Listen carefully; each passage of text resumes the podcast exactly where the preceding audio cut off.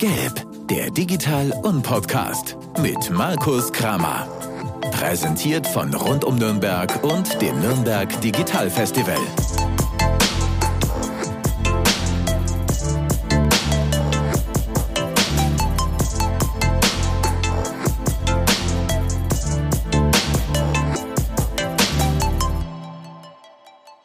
Ich sage Servus und herzlich willkommen zu einer weiteren Ausgabe des Gelb Podcasts, eurem Podcast des Nürnberg Digital Festivals. Ich bin Markus Kramer, euer Host und wie auch in den letzten Folgen habe ich auch heute einen fabelhaften Gast hier. Andreas Minich ist heute mein Gast. Er ist Director of Partner and Customer Success bei Orocommerce. Und wenn ich sage, ich habe ihn hier, dann heute leider nur, leider nur virtuell, weil das aufgrund der Covid-Situation gerade nicht anders möglich ist. Aber ich sage trotzdem, hallo Andreas. Ja, hallo Markus. Auch virtuell freue ich mich, da zu sein. Und danke, dass du meinen schwierigen amerikanischen Titel äh, richtig ausgesprochen hast. Das fällt sogar mir manchmal schwer. ich war stets bemüht, ja. Ähm, Bevor wir ins Thema einsteigen, wir wollen heute über Orocommerce sprechen, wir wollen über das Nürnberg Digital Festival sprechen, wir wollen über B2B E-Commerce sprechen, wir wollen über dich ein bisschen sprechen. Vielleicht kurze Triggerwarnung, es wird heute ein bisschen E-Commerce-lastig an unsere Hörer da draußen. Also wenn das nicht euer Thema ist, dann skippen und in der nächsten Folge wieder reinschauen. Ansonsten würde ich sagen, Andreas, bevor wir starten, magst du dich unseren Hörern vielleicht kurz vorstellen? Ja, super gern. Andreas Minnig, mein Name. Ich bin bei Oro Commerce hier im deutschsprachigen Raum zuständig für Partner und Kundenbetreuung.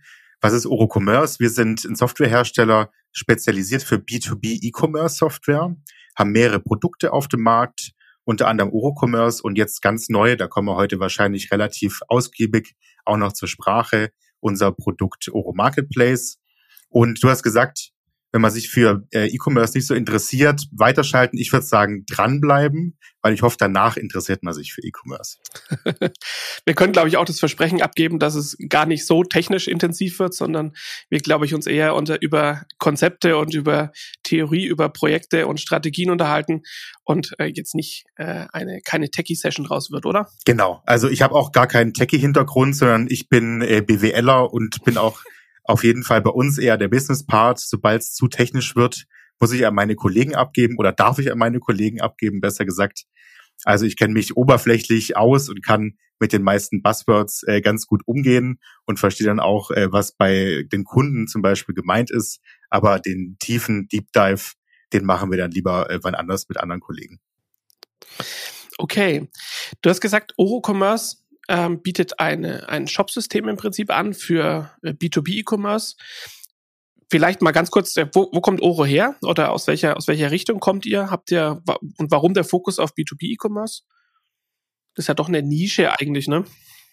Ja, also da fange ich vielleicht mal ganz unten in der Ursuppe äh, des E-Commerce so ein bisschen an.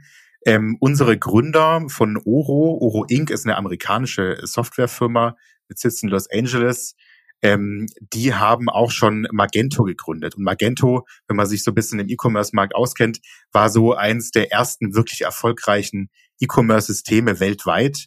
Ähm, das Ganze war in den, äh, in den 2000er Jahren, Anfang 2000er. Und nachdem ähm, Magento äh, mehrere Akquisitionen hinter sich gehabt hat und auch von eBay dann gekauft wurde, ähm, haben sich die Gründer von Magento ein bisschen zurückgezogen ähm, dort und haben so geschaut, was könnte die nächste große Welle des E-Commerce sein. Damals war B2C E-Commerce, also Business to Consumer, so das, was ähm, das Aktuelle war und wo man sich darauf fokussiert hat. Und sie haben gesagt, der nächste große Wave of E-Commerce quasi wird wahrscheinlich B2B sein, wo man einfach andere Funktionen benötigt, die B2B-Kunden. Wenn ich ganz kurz einhaken darf, was heißt B2B E-Commerce? B2B bedeutet Business to Business. Das heißt, bei unserer Software sind wir darauf ausgelegt, immer an Geschäftskunden zu verkaufen. Ja, okay. das ist so der Hauptunterschied ähm, zu, ich sag mal, B2C-lastigen Systemen, wie man auf dem Markt kennt. Zum Beispiel so eins der größten und erfolgreichsten Systeme der aktuell ist Shopify, ähm, wo man, glaube ich, wo auch relativ kleine Unternehmen oder Startupler relativ schnell einen eigenen E-Commerce-Shop aufbauen können. Da fehlen aber essentielle Funktionen, die für Geschäftskunden wichtig sein können. Und die Gründer von Oro Inc. haben damals gesagt, okay, wir konzentrieren uns darauf und haben als erstes die Oro-Plattform gegründet. Das war jetzt vor genau neun Jahren. Im Oktober 2021 wurden wir neun Jahre. Nächstes Jahr freuen wir uns, unser Zehnjähriges zu feiern. Ähm, und diese Oro-Plattform ist im Endeffekt eine Rapid Application ähm, Software. Das heißt, mit dieser Oro-Plattform kann man viele verschiedene Softwaren darauf aufbauen und die haben so die Grundzüge von unserer Oro-Logik mit drin. Das ist, es wird jetzt ein bisschen technisch. Das kann unter anderem ist es eine Workflow Engine. Das heißt, du kannst Business-Prozesse abbilden oder es ist ein Entitätsmanagement. Das heißt, du kannst viele verschiedene Entitäten kreieren und managen. Und mit dieser Oro-Plattform kannst du Softwaren kreieren, wie zum Beispiel unsere Produkte Oro CRM. Das heißt, ein CRM ähm, was extra auch für den E-Commerce und B2B-Handel ausgelegt ist. Das war so unser erstes kommerzielles System, was auf den Markt kam. Und darauf aufbauend ist dann Oro Commerce entstanden und das ist unser Hauptprodukt aktuell, ähm, wo wir auch den Fokus auf den deutschen Markt setzen, beziehungsweise auf den Dachmarkt Deutschland, Österreich, Schweiz. Und das ist eben das Produkt, was speziell für den B2B E-Commerce ausgelegt ist. Also ein Shopsystem, wie es andere auch sind, aber mit einer deutlich klareren und spitzeren Zielgruppe, richtig? Genau, klare, spitzere Zielgruppe. Also unsere ähm, Zielgruppe sind, äh, ich würde mal sagen, in Deutschland vor allem der gehobene Mittelstand, wie man den so nennt, ähm, aber auch in Richtung Enterprise. Das heißt, man braucht so ein gewisses Grundkonstrukt an Umsatz etc. und auch an Mitarbeitergröße, dass sich unser Produkt lohnt und dass auch ähm, das Sinn macht, äh, einzusetzen, weil man muss eben am Anfang, kann man ähm, äh, ganz viele Sachen konfigurieren oder auch implementieren. Und für so ganz kleine Unternehmen lohnt sich das meistens nicht. Da gibt es spezialisiertere Produkte. Aber ähm, so ab dem gehobenen Mittelstand macht unser Produkt Sinn einzusetzen. Okay, jetzt sagst du, ihr habt mehrere Produkte. Ähm, Oro Commerce haben wir als Shopsystem gerade schon äh, gesagt. Oro Plattform als Framework, als Plattform, als äh, Applikations, ja, Framework oder als Technologie, in der man Web Applications relativ schnell äh, hochziehen kann als Basis. Ähm, Oro CRM. Warum macht man ein CRM-System als Basis für ein Shop-System? Macht das Sinn?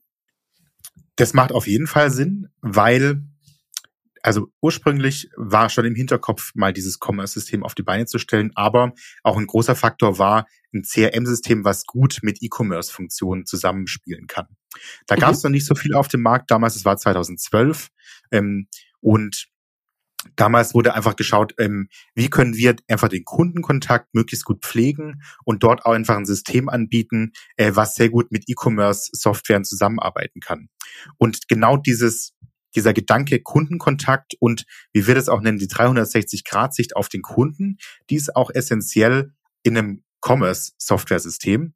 Und deswegen ist bei unserem Oro-Commerce auch diese CRM-Funktionalitäten mit integriert und auch ganz wichtig in der Nutzung. Ja, also du siehst eben nicht nur, dass Kunde XY äh, dieses Produkt irgendwann gekauft hat und dann sind die Daten irgendwann weg, sondern bei uns kannst du eben die ganze Historie nachverfolgen, kannst auch sehen, falls Kunden noch nichts gekauft haben, sondern sich nur interessieren für bestimmte Dinge etc. Also diese ganzen CRM-Thematiken werden hier eben eng vernetzt mit dem Verkauf und mit dem Vertrieb an sich. Äh, möchte ich dir beipflichten. Also ich glaube, die, die, die Zukunft des, des B2B, zumindest E-Commerce, ist schon eine, in der ein Kunde erwartet mittlerweile, dass er eine Rundumsicht sozusagen auf den, auf sich selbst bekommt und auf alle Interaktionen, die er mit dem Lieferanten hatte. Und dass es nicht sein kann, dass ich jetzt äh, die Bestellungen, die ich im E-Commerce-System aufgegeben habe, äh, die der Vertrieb nicht sieht oder mein Ansprechpartner im Vertrieb äh, dort nicht sieht, sondern ich glaube, die Erwartung ist schon mittlerweile so gestiegen, dass es eine, eine Rundumbetrachtung oder eine, ja, berühmte Wort Omnichannel, ähm, dass man sozusagen den Kunden umfassend betreuen und beraten kann und dass man auch eine einheitliche Kundenbeziehung hat und auf allen Kanälen die gleiche Sprache und die gleichen Inhalte transportiert. Ja. Also das ist das Thema, glaube ich, der Zukunft. Und von daher äh, sagst du, macht es durchaus Sinn, ein auf E-Commerce abgestimmtes CRM-System ähm, als Basis zugrunde leg zu legen. Genau, also du, falls jetzt äh, einige Zuhörer sich da in der Thematik nicht so sehr auskennen, es ist bei uns auch so, dass eben die Nutzer von dem System, also nicht die Einkäufer, sondern die Verkäufer im Endeffekt, sind eben oftmals ähm, der Vertrieb der Firma, ja. Und was die machen, ist im Endeffekt, was früher auch ganz viel im ERP gemacht wurde, also im Enterprise Resource Management System, ähm, eben Angebote erstellen oder eben ähm, hier auch den Kunden auf bestimmte Produkte hinweisen etc. Das alles kann mit unserem Oro-Commerce Backend auch geschehen und da ist die Oberfläche einfach viel attraktiver und alles kann quasi aus einem auf, aus einer Software gemanagt werden. Und deswegen sagen wir auch, wir möchten gerne den Vertrieb quasi enablen und dem eine Software zur Verfügung stellen, mit denen er viel einfacher an die Kunden rausgehen kann und mit denen die Kunden auch viel einfacher einkaufen können. Kunden oder Vertrieb enablen heißt auch ein Stück weit digitalisieren, ne? also den Vertrieb Auf digital jeden Fall aufstellen. Ja. Mhm. ja. Genau. Ähm, ich hatte ja vorgewarnt, dass wir, glaube ich, relativ tief in das E-Commerce-Thema einsteigen. Von daher ist das doch ganz hervorragend. Ähm, andere Frage aber an der Stelle. Nürnberg Digital Festival dieses Jahr. Ich glaube, es ist ja kein Riesengeheimnis, dass wir zusammen einen Vortrag zum Thema ähm, Marketplace oder Marktplätze, B2B-Marktplätze gehalten haben. Wie hat dir das, das Festival gefallen? Gibt es irgendwas, an das du dich erinnerst? Festival hat mir super gefallen. Im Juli konnte ich auch noch ja vor Ort dabei sein und bin äh, zu euch nach Fürth Richtig, beziehungsweise nach Nürnberg gefahren.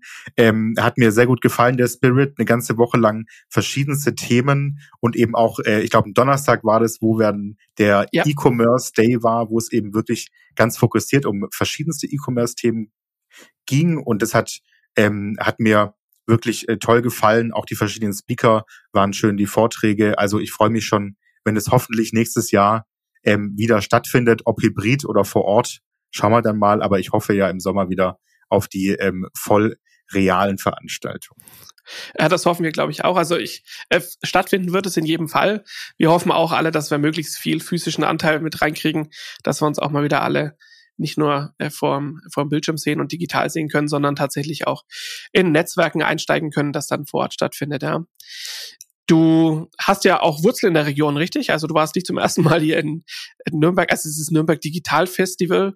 Ähm, wir sitzen in Fürth als Gigatech, ähm, von daher ein bisschen fies, aber man, ich, ich lasse Nürnberg an der Stelle gelten, ja.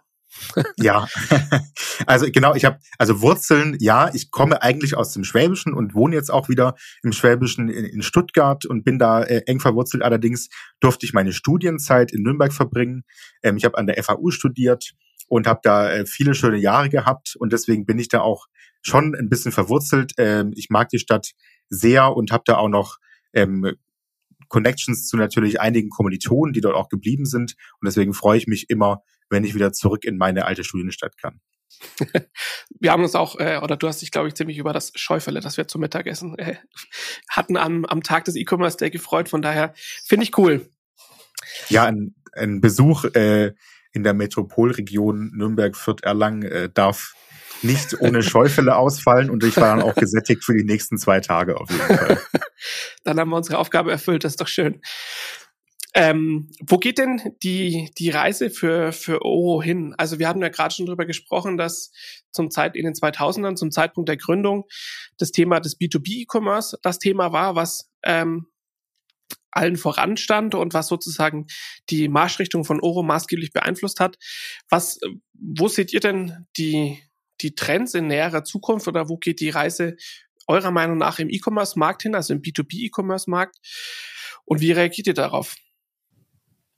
Also genauso wie jetzt ähm, vor neun oder zehn Jahren der Trend war hin zum B2B-E-Commerce, ähm, ist dieser Trend auch weiterhin ansteigend. Also noch lange nicht sind alle B2B-Unternehmen digitalisiert und haben hier effiziente Vertriebsprozesse mit geeigneter Software. Ähm, allerdings baut sich der Markt ein bisschen neu auf und es gibt auch neue Möglichkeiten.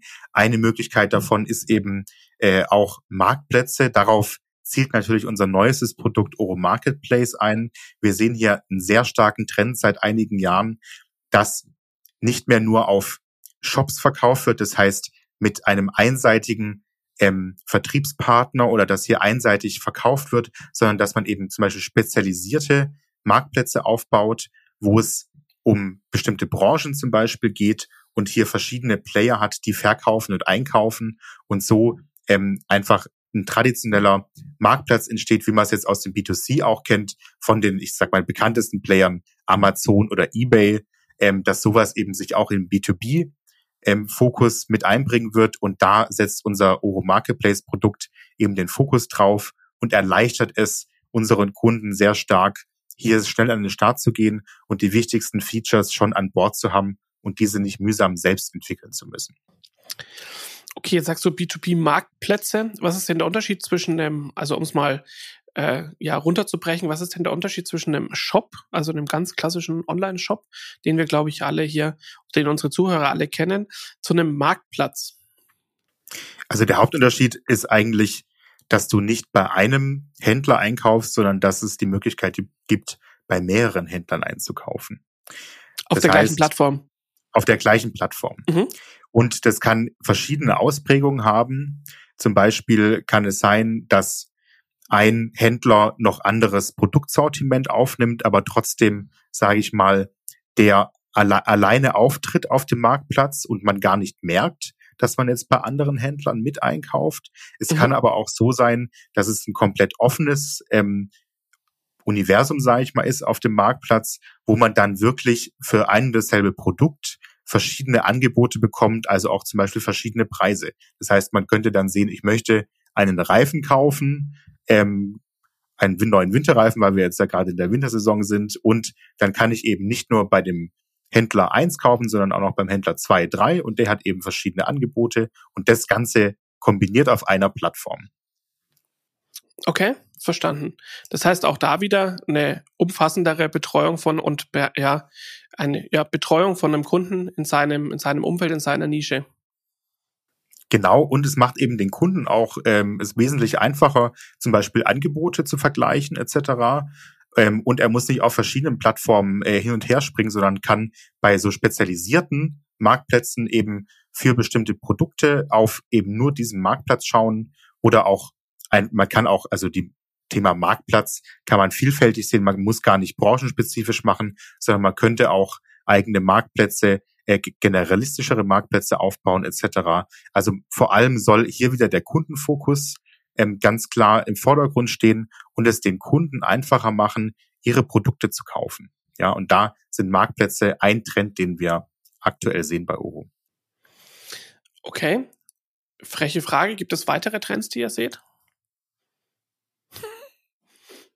Das ist eine sehr freche Frage, aber die gibt es natürlich auch. Ähm, also alles geht auch hin im Grunde spielt sich alles damit ab, ähm, das dem Kunden das Einkaufen möglichst einfach zu machen. Mhm. Und da sehen wir einmal diesen Trend ähm, zu mehreren Anbietern auf einem Marktplatz, aber wir sehen auch einen klaren Trend zum Beispiel zur Automatisierung. Ähm, mhm. Also vielleicht soll gar nicht mehr Einkaufen an sich, so von diesen Bedarfsgegenständen oder sowas, vielleicht soll es gar nicht mehr manuell getriggert werden, sondern vielleicht soll sowas automatisiert passieren.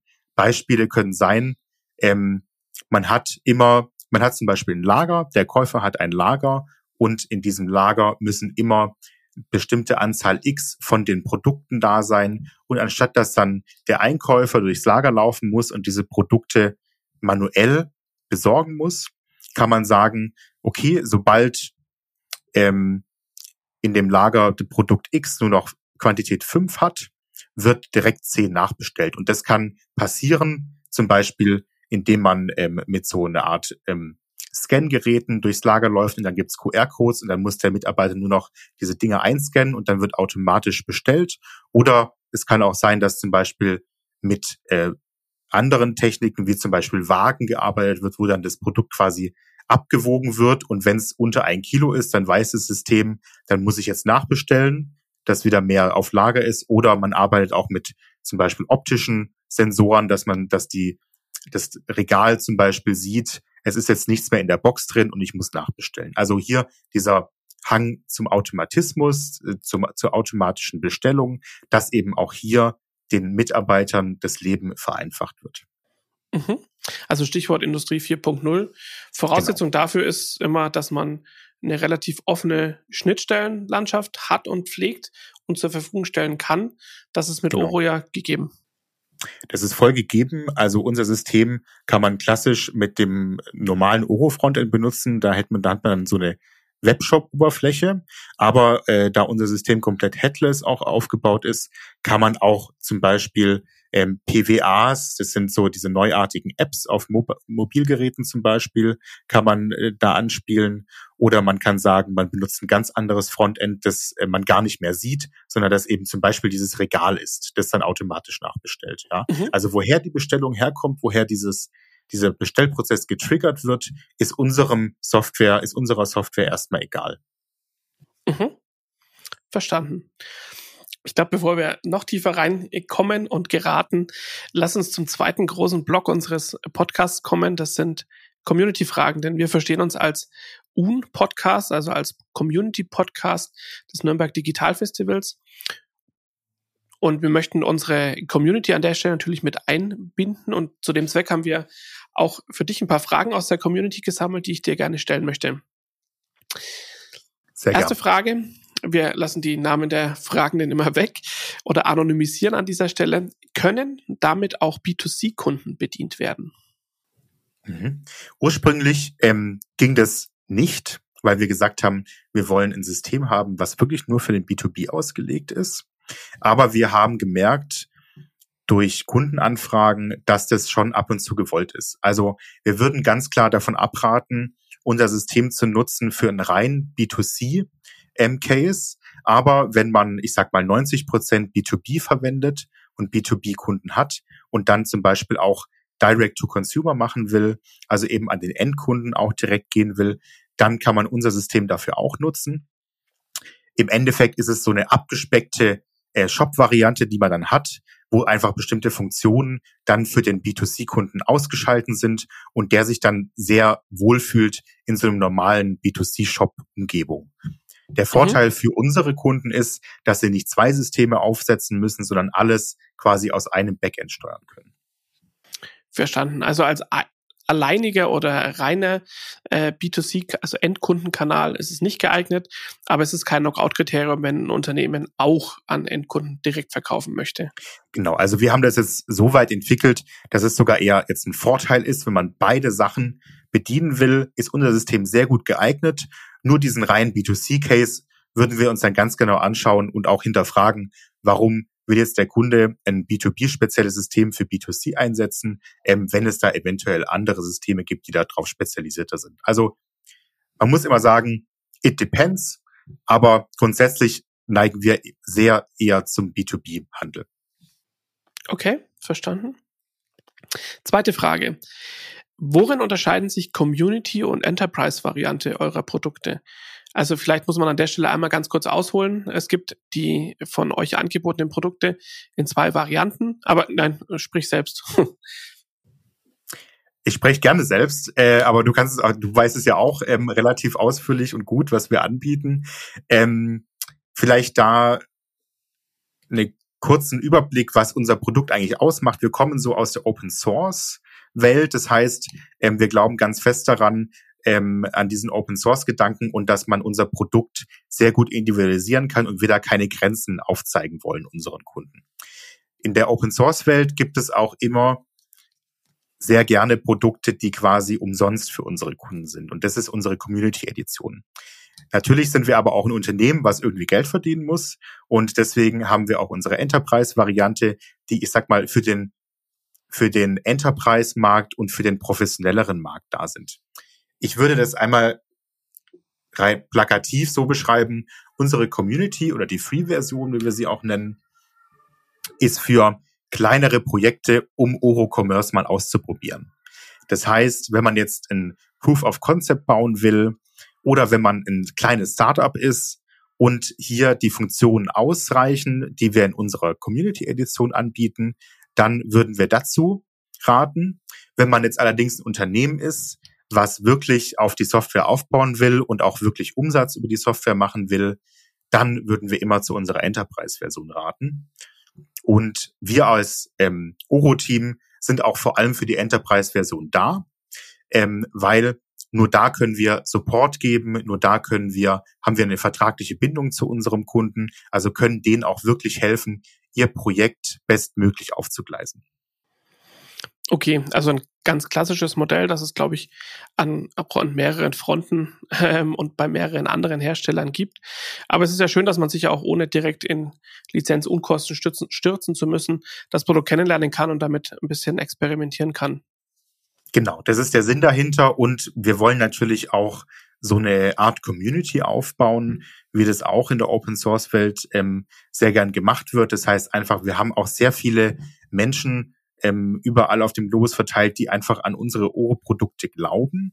Und das kann man vor allem durch diesen Community-Aspekt forcieren und auch vorantreiben. Und dafür brauchen wir einfach eine Version, die kostenfrei ist, die alle benutzen können und wo auch jeder dann ein bisschen mitentwickeln kann und sich einbringen kann. Das ist so der Open Source Gedanke. Und deswegen wollen wir auch weiterhin immer unsere Community-Version auf dem Markt lassen und da auch immer regelmäßig Updates dafür anbieten. Okay, verstanden. Dritter großer und letzter Block unseres Podcasts ist das Thema Fails. Ähm, wir als Festival und auch ich persönlich finden, dass Fehlerkultur was echt, echt Wichtiges ist. Und es gibt auch innerhalb des Festivals dazu ein paar ziemlich spannende und coole Veranstaltungen. Und daher möchten wir auch in dem, in dem Format Podcast als letzten inhaltlichen Block äh, immer etablieren, dass wir unsere Gäste oder dass ich unsere Gäste frage, was deren größte Fails äh, waren, sofern sie diese natürlich mit uns teilen möchten, aber vor allem auch, was der jeweilige Gast dann daraus lernen konnte und auch mitgenommen hat. Von daher, lieber Andreas, was war in beruflicher Hinsicht dein, dein größter Fail, dein größter Irrglaube? Also in Bezug auf dein berufliches Wirken oder deine, deine Karriere? Also ich glaube, wenn man ganz weit ausholt, dann war mein größter Irrglaube so direkt nach dem Abitur, ähm, dass die Karriere und alles so komplett geradlinig voranläuft. Das ist so mhm. mit der größte Fail, aber äh, da kam dann relativ schnell die Realität und die hat gezeigt, dass äh, ein Leben nicht meistens nicht geradlinig geht, sondern eben äh, mal hoch und runter, mal rechts und links.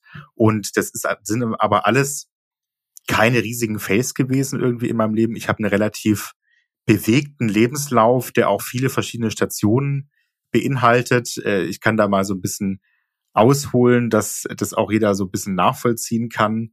Ähm, wie gesagt, habe ich äh, studiert in, an der FAU in Nürnberg Wirtschaftswissenschaften und habe mich aber nach einer gewissen Zeit ähm, mehr in die, in die gastronomische Richtung äh, persönlich entwickelt und wollte dann da auch noch was machen und habe gesagt, okay, ähm, ich habe eigentlich sehr viel Lust, äh, in die Kochrichtung zu gehen und habe dann eben nach dem Wirtschaftswissenschaftsstudium ähm, eine Kochlehre gemacht. Das heißt, erstmal diesen BWL-Weg komplett über den Haufen geworfen und wieder ähm, eine Lehre angefangen und habe allerdings schon wieder während dieser Lehre, die eigentlich drei Jahre geht, ähm, was eigenes mit einem Kommilitonen gegründet, ähm, was dann wieder eher in Richtung BWL, äh, Zeitarbeit ging und so eine Mischung war. Also wir haben eine Stuffing-Firma gegründet für Aushilfskräfte in der Gastronomie. Das heißt, einerseits kam dann die Expertise von meiner gastronomischen Erfahrung mit rein. Andererseits haben wir hier auch äh, die wirtschaftswissenschaftliche Expertise gebraucht, weil wir einfach ein Unternehmen gegründet haben. Das haben wir dann auch nach meiner Fertigstellung des, äh, der Ausbildung, ähm, da habe ich das dann auch in Vollzeit noch zwei Jahre weitergemacht und haben hier auch die ersten Prozesse digitalisiert bei so einer Zeitarbeitsfirma. Das muss man sich vorstellen, war ein super manuelles, ähm, manuelles Geschäft damals und ist es wahrscheinlich bei den meisten Zeitarbeitsfirmen jetzt immer noch so. Also man hat da unendliche Excel-Tabellen gehabt, hat einen Mitarbeiterstamm, musste manuell schauen, wer, welcher Mitarbeiter kann wo arbeiten und dann diese ganzen äh, Lohnthematiken, die super aufwendig waren. Und das Ganze haben wir in der Plattform gebündelt, haben dafür eigenes Lastenheft geschrieben, haben geschaut, wie funktionieren IT-Prozesse, wie können wir das digitalisieren, wie können wir möglichst gut automatisieren. Und so bin ich reingerutscht in diese äh, ganze Digitalisierungssparte und mhm. ähm, bin dann haben dann äh, quasi diese Plattform nach zwei Jahren an eine Konkurrenzfirma, an einen Wettbewerber verkauft. Und ich bin dann zu der Agentur gewechselt, die neben uns im Büro saß. Und es war eine E-Commerce-Agentur, ähm, mit dem Fokus auch auf B2B E-Commerce. Und so bin ich jetzt hier in diesen äh, B2B E-Commerce-Zirkus reingerutscht, bin da jetzt schon knapp fünf Jahre dabei äh, und auch sehr happy darüber. Aber wie man sieht, immer wieder neue Sachen, manche kleine Fails natürlich, die immer passieren. Ähm, aber das sind immer neue Wege, die sich einem aufmachen, um dann ähm, in andere Dinge reinzuschauen und dort vielleicht dann umso erfolgreicher zu werden und auch umso mehr Spaß dann in, im Job zu haben. Weil ich glaube, das ist das Wichtigste, dass man da ähm, immer den Spaß nicht verliert und alles mit Leidenschaft verfolgt. Also Karriere muss sozusagen nicht geradlinig laufen, sondern ist eher so das, das, ja, das Ergebnis der Chancen, die man sieht, ergreift und dann auch für sich nutzt. Ja, das ist doch ein, genau. eine schöne Erkenntnis, die du hier mit uns und unseren Hörern geteilt hast. Vielen Dank dafür. Damit sind wir auch schon wieder am Ende unseres Podcasts. Ich sage danke, Andreas, äh, dass du dir die Zeit genommen hast und heute mein Gast warst. Und danke an alle Zuhörer da draußen. Und ich sage Servus, ciao, bis zum nächsten Mal.